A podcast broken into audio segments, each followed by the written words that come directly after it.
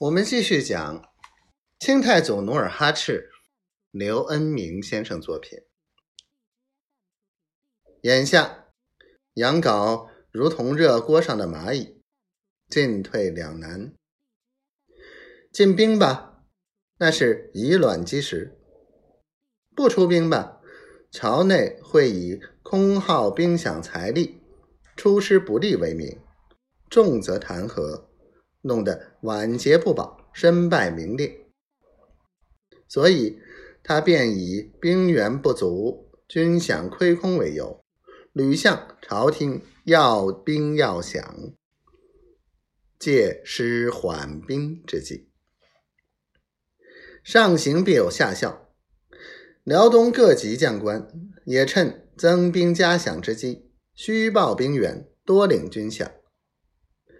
皮廷相到广宁上任不到一个月，就积银三千两。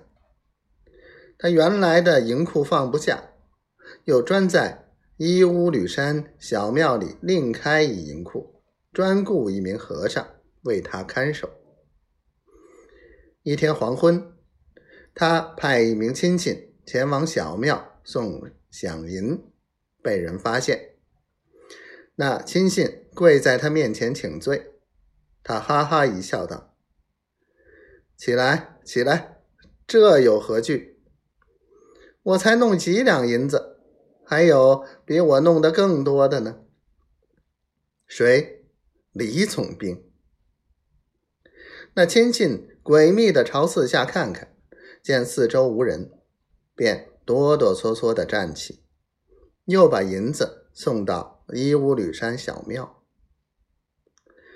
可是这亲信胆小怕事，又多嘴多舌。不久，他跟皮廷相的一番对话传到李如柏的耳中。李如柏与皮廷相并无私怨。就直言不讳的教训了皮廷相一顿。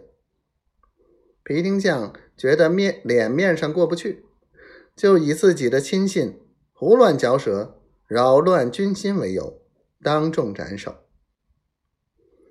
于是李如柏、皮廷相之间的缝隙就以一条人命弥合了。到了这年三四月间。各地征调兵员名册，总共达四十七万多人，而实际不足十万。清明节那天，杨镐第四次接到皇上命他出兵的圣旨，他不得不召集各路大军将领云集沈阳，当即部署出兵谋略，然后兵分四路进军。左翼中路由山海关总兵杜松统兵三万，从沈阳出抚顺关；左翼北路由开原总兵马林会同叶赫兵共一万五千人，从开原出三岔口；右翼中路由广宁总兵李如柏与沈阳总兵贺世贤指挥，率兵两万五千人。